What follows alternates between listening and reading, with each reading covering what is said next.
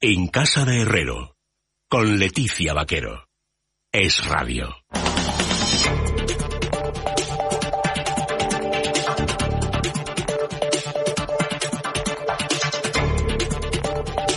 Quedan dos minutos para que sean las 10 de la noche, las 9 si están ustedes en la comunidad canaria y vamos con la información económica de la jornada con José María Rotellar. Muy buenas noches, José María. Buenas noches. Y con Juan Ramón Rayo. ¿Cómo estás, Rayo? Buenas noches. ¿Qué tal? ¿Cómo estamos? Bueno, no sé cómo habéis visto las últimas declaraciones que ha hecho el eh, que fuera, bueno, el, presidente del Banco Central Europeo hasta octubre de 2019, Mario Draghi, que ha vuelto a hablar desde Italia en discurso en, en Rimini, donde ha lanzado varios mensajes, ¿no? Ha advertido de que la sostenibilidad de la deuda va a depender de, de los jóvenes en lo que es la respuesta a la pandemia que va a recaer sobre las próximas generaciones y dice que es imperativo apostar por actividades que sean productivas y que impulsen el crecimiento económico y dotar a los jóvenes de formación y de recursos apropiados para poder hacer frente a esa gran carga. Pero bueno, no solamente ha hablado de ello, ¿eh? también ha, ha reclamado a los gobiernos de la zona euro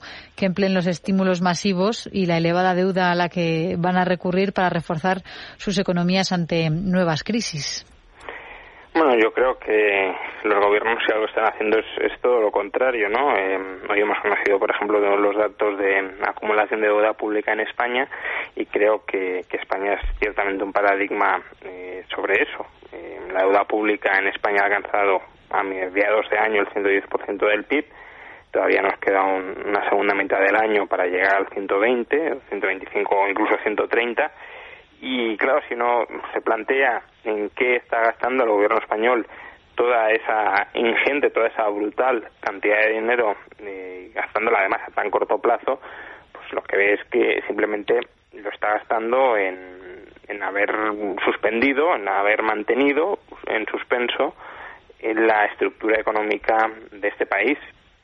básicamente en una especie de aplazamiento masivo de todos los pagos, corriendo a costa de, del erario público, claro, durante unos pocos meses, pero no hay transformación económica alguna eh, vinculada a ese proceso. Hay más bien una, o estamos más bien ante una forma de evitar que la economía se, se transforme, de darle ingresos a trabajadores y empresas no para que cambien, sino para que no cambien. Y como ya hemos dicho otras veces, esta estrategia pues podía tener eh, cierta razón de ser o cierto sentido en el momento inmediatamente posterior a, a la crisis sanitaria. Incluso en ese momento podía haber empresas sanas, podía haber trabajadores adecuadamente formados que por la hibernación súbita de la economía pues se quedaran sin ingresos y bueno pues uno podía defender que había que intentar evitar que aquellos que no tenían que readaptarse sufrieran para nada, ¿no? Em, por tanto, ahí podría tener alguna razón de ser la, la labor pública de, extender la renta. Ahora, conforme pasa el tiempo y, y, no, conforme nos vamos a, acercando a una situación en la que, digamos, los cambios y las heridas son cada vez más estructurales, va teniendo menos sentido el mantener la economía con respiración asistida, eh, incluso sectores que van a tener que readaptarse sí o sí a la nueva normalidad, al nuevo contexto y todo ello transfiriéndoselo al erario público. Ahí pues estamos eh, arruinando, erosionando la eh, capacidad de pago de los contribuyentes futuros emitiendo deuda a día de hoy para no generar ningún tipo de riqueza. El problema es que seguimos exactamente igual, el gobierno ha gestionado mal la crisis sanitaria, eh, antes está gestionando mal la crisis económica eh, durante y después y no y no, no conseguimos levantar cabeza porque lo único que se lanzan son muchísimos muchísimos mensajes contradictorios. Vamos a ver, si eh, tenemos enfermedad, tenemos contagios, pero debería, debería contarse exactamente cuál es cada una de las situaciones para acotarlo y generar un, un, cierto marco de seguridad y confianza, porque la situación no parece que sea exactamente la misma que la que había que la que había en en, eh, en, primavera y sin duda se está vendiendo una imagen eh, yo creo que muy diferente y tampoco se están poniendo las bases para poder tener un mejor control de la situación. Paralelamente, de lo, de lo que se está hablando es de, de incrementar el gasto gastar cuanto más mejor y eso es un grave error porque además se está se están seleccionando determinadas eh, actuaciones que no son inversiones, es gasto hoy, pero eh, el día de mañana desaparecerá si no se sigue alimentando. Y no se puede alimentar. ¿Por qué? Porque efectivamente la deuda, que ha alcanzado ya casi los 1,3 billones de, de euros, eh, se sitúa no ya en el 110, sino incluso en el 115,22% si tomamos los datos que el propio gobierno de España envió en la actualización del programa de estabilidad el 30 de abril a, a Bruselas, donde estimaban una caída del PIB nominal incluso eh, optimista del 10,1% en términos nominales que no que no reales y posiblemente sea todavía sea todavía superior. Pero tomando esos datos más o menos cautos eh, ya estamos por encima del 115% y es probable que terminemos pues pues entre el 120 y el 125 dependiendo de cómo evolucionen tanto el déficit que presionará al numerador del cociente de deuda sobre PIB como el como la caída final del nominal que presiona en el sentido en el sentido del, denominador.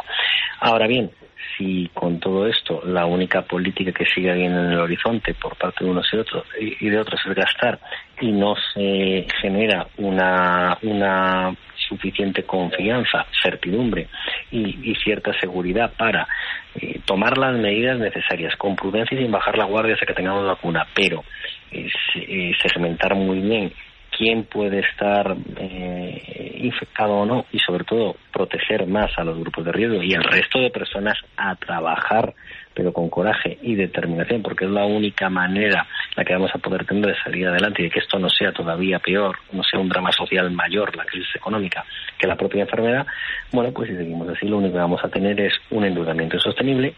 una crisis económica dramática con millones de personas sin empleo y en una situación de franca necesidad como ya se ha empezado a ver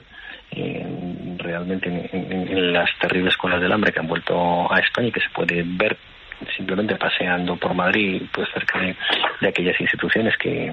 que, ofrecen esa ayuda y con, eh, con, con, una, con, el mantenimiento también de, la propia enfermedad, porque mientras exista el virus va a existir el contagio, incluso aun cuando tengamos, esperemos que pronto vacuna para poder, para poder mitigarlo.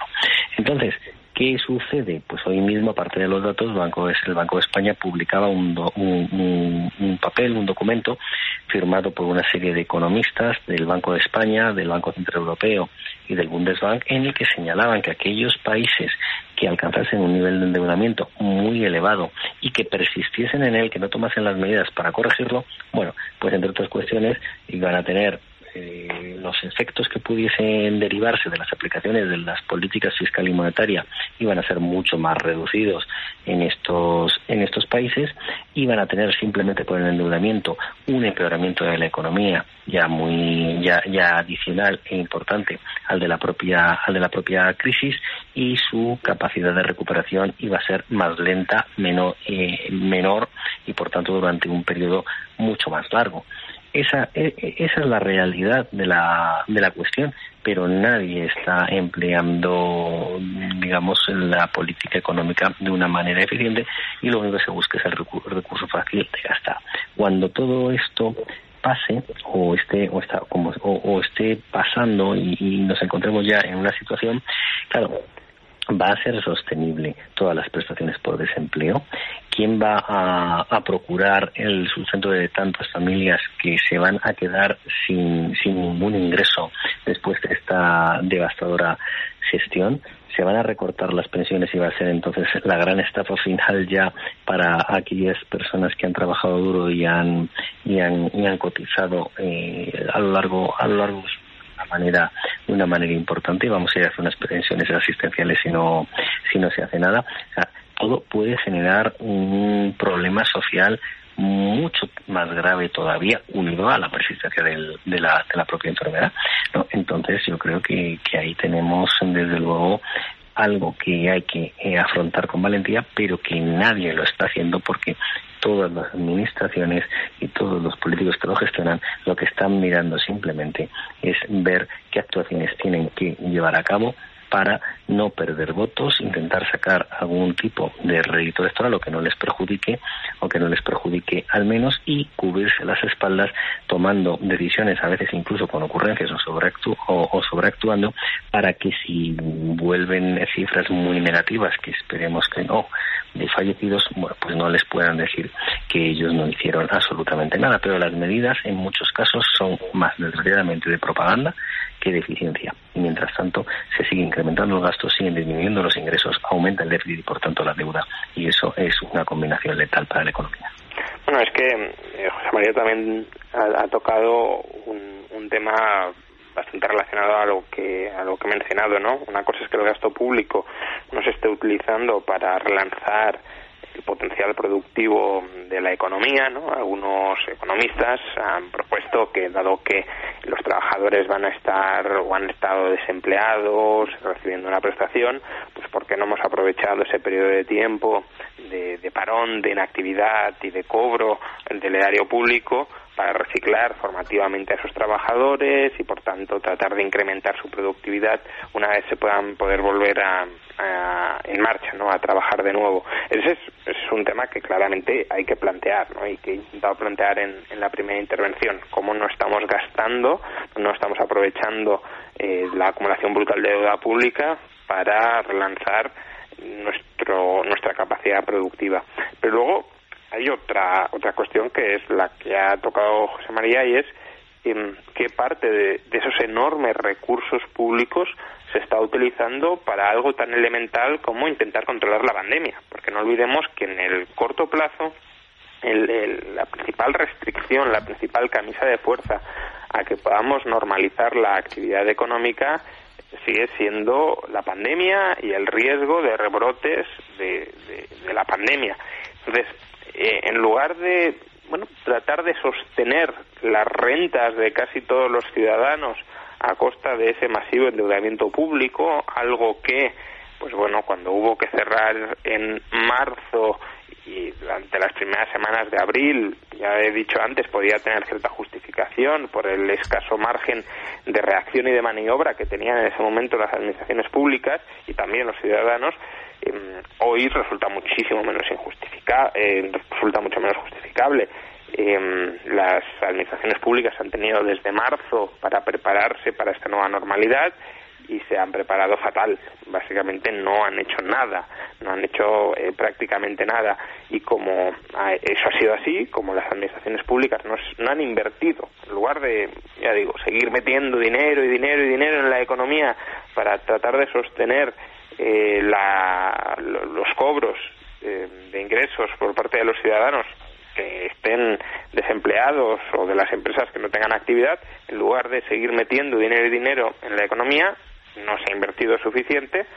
en crear una infraestructura capaz de minimizar el riesgo de propagación del virus y, por tanto, capaz de maximizar la seguridad eh, que sienten los ciudadanos a la hora de reincorporarse a su actividad laboral. Y como no se ha hecho, como sigue habiendo miedo eh, y cada vez más más razonable a, la luz de, la evolución de los contagios, porque sí es verdad que todavía estamos muy lejos en términos de hospitalizaciones y no digamos ya de fallecidos de las cifras de marzo, pero bueno, eh, si los contagios eh, continúan con la progresión eh, que, se están produciendo, pues volveremos a cifras, no sé si tan dramáticas como marzo, pero que sí pueden ser cifras eh, desde luego preocupantes, ¿no? Y los datos de, hospitalizados, por ejemplo, en la UCI, la evolución de las últimas semanas de los datos hospitalizados en la UCI de Madrid, por ejemplo, pues mm, empiezan a mostrar esos signos de preocupación, ¿no? Hoy hemos superado los 100 hospitalizados en la UCI, que todavía estamos muy lejos, por supuesto, de cualquier colapso, pero es que hace unas semanas eh, no teníamos prácticamente, ¿no? Se, había, se, habían vaciado las UCI del todo. Entonces, eh, ese miedo eh, cada vez va a estar más justificado y va a estarlo porque las administraciones son incapaces de controlar la propagación de la pandemia a través de mecanismos de test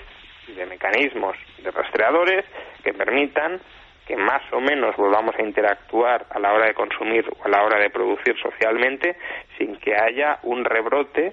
eh, descontrolado del virus dentro de una sociedad. Y mientras eso no suceda, pues mantendremos la economía a medio fuelle, con endeudamiento expansivo por parte de las administraciones públicas y no lo olvidemos, porque esto, aunque hoy pueda parecer que está muy lejos, sí tiene una estación de destino final si no ponemos remedio a tiempo y es la suspensión de pagos. No digo que vayamos a suspender pagos por lo que pase hoy, pero si seguimos en esta actitud de y bueno, no hace falta controlar nada, volvemos a cerrar y nos volvemos a endeudar y después, eh, al cabo de unos meses, volvemos a cerrar y nos volvemos a endeudar. Bueno, si se sigue acumulando deuda pública, al final sí suspenderemos pagos.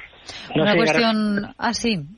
Sí, no, que no se a suspender pagos porque tenemos, porque tenemos, digamos, la, digamos, el, la garantía, la última garantía de, de la, de la zona euro y entonces que, que, España suspendiese pagos pues eh, sería bueno primero es, algo que es algo que no que no sucede desde las guerras de desde las guerras carlistas. En la guerra civil española se suspendió pagos o al menos la deuda de digamos de la zona nacional no pero de la zona de la zona que, que pero pero aparte de todo de todo eso bueno pues eh, iría en cascada el resto el resto de países. Pero aparte de no realizar y de no tomar todas las medidas necesarias para evitar precisamente que se volviese a dar una circunstancia así, también, y generando así un mensaje de tranquilidad y de confianza en la economía, también deberían ser muy claros con todos, con todos los datos. Tendrían que decir si realmente la carga vírica es la misma, si el grado de, letalidad es la misma, si los grupos a los que están eh, afectando eh, realmente tienen tanto riesgo o no tienen tanto tanto riesgo. Deberían decir si hay tantos contagios diarios medios.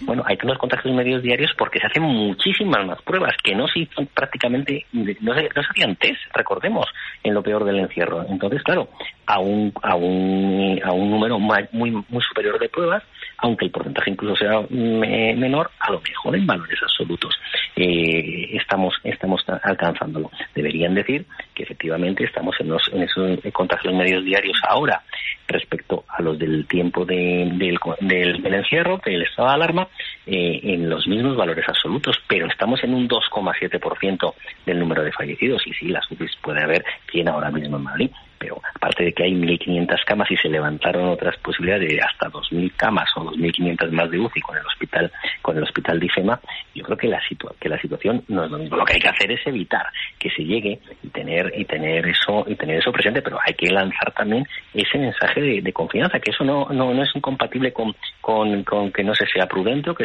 o que no se baje la guardia, sino precisamente es complementario. Pero lo que se está haciendo son medidas de cara a la galería. Y eso no sirve de nada porque lo único que genera es más incertidumbre cuando se cambian las medidas cada dos por tres y se les cambian además las condiciones a las propias empresas que pasándolo muy mal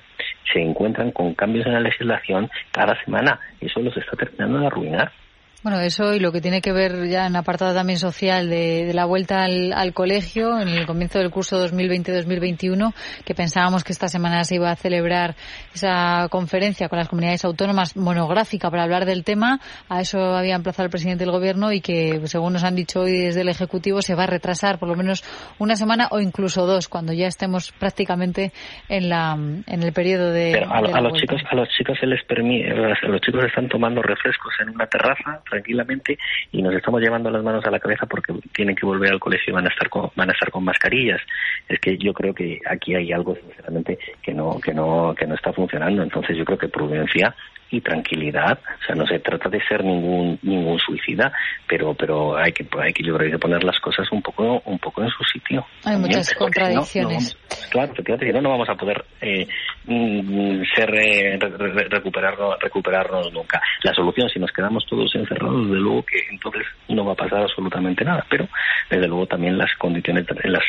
las circunstancias dramáticas serán mucho mayores. Sí, pero sí, eh, Rayo. Sí, o sea, eh, evidentemente hay que intentar volver a la normalidad, pero con garantías, ¿no? Y recordemos que el regreso a clase puede ser muy complicado si no se hace bien. En Israel tenían la pandemia absolutamente controlada y se les descontroló justamente cuando reabrieron los colegios. Y mucho me temo que las administraciones públicas no están preparando un regreso a clase con garantías. O van a pasar a que volvemos a clase como siempre o a que no volvemos a clase. Y creo que hay que, que buscarlo con garantías, pero el drama es que si se les si, si se suspenden las clases y con quién se dejan los niños con los abuelos que son los grupos de riesgo. por, eso por eso digo que no reabrir eh, es, es muy es muy complicado porque traslada mucha carga para los trabajadores que intentan trabajar y que necesitan conciliar aparte de que es negativo para la formación de los menores. Pero es que si al reabrir se convierten las clases en nuevos focos de contagios masivos, como sucedió en Israel, lo que sucederá es que habrá que cerrar completamente los colegios al poco tiempo y, por tanto, simplemente habremos vuelto a clase, pero con un horizonte de muy, muy, muy corto plazo. Si no se hacen las cosas bien, pues las cosas se descontrolan. Habiendo hecho un, es que tomar, una que tomar una horchata en una terraza entre los chavales no contagie, pero ir a estudiar con unos libros a clase sí. Depende de las edades, ¿no, José María? También, porque hablamos de vuelta hay eh, claro, depende, no es lo mismo el estudiante universitario que los niños más pequeños, ¿no? Que se relacionan entre ellos y no pueden llevar mascarilla. Claro, claro, los, los, los de jugan ahora mismo también por la calle o entrando en las tiendas de chucherías eh, en tropel por ejemplo. Bueno, yo creo que no está tan generalizado, ¿eh? Depende. yo, creo, que, sí, yo creo que mucho, ¿eh? sí, pero los contagios se dan especialmente en espacios cerrados. Quiero decir, hay riesgo al aire libre, por supuesto, y hay que advertirlo. Y justamente en Madrid tuvimos una manifestación no muy responsable al aire libre sin medidas de protección, pero sobre todo el virus se transmite eh, muy fácilmente en espacios cerrados, refrigerados y con muy poca distancia de, de, seguridad porque bueno el espacio es el que es no entonces eh, las clases las aulas y, bueno otro tipo de, de también eh, de, interacción en lugares estrechos más allá del colegio, lo que provoca son esos contagios acelerados y por eso necesitaríamos clases con menos alumnos, con mayor distancia de seguridad, necesitaríamos probablemente menor presencialidad, es decir, que no hay, estén los alumnos tantas horas en clase como estén ahora para que pueda haber rotación, necesitaríamos a lo mejor reforzar la contratación de profesores para poder desdoblar algunas aulas y de todo eso mucho me temo que no se está haciendo nada y por tanto al final va a ser o reabrimos sin garantías o cerramos eh, condenando pues ya digo a que los padres se hagan cargo de, de un cuidado de los hijos que en muchos casos no pueden atender y también descuidando la formación de los menores. Bueno, este tema lo trataremos la semana que viene porque nos quedamos ya sin, sin tiempo y tendremos muchos días para, para hablar de ello. Así que Juan Ramón, José María, muchísimas gracias. Un saludo. Muy bien. Buenas noches. nos vemos.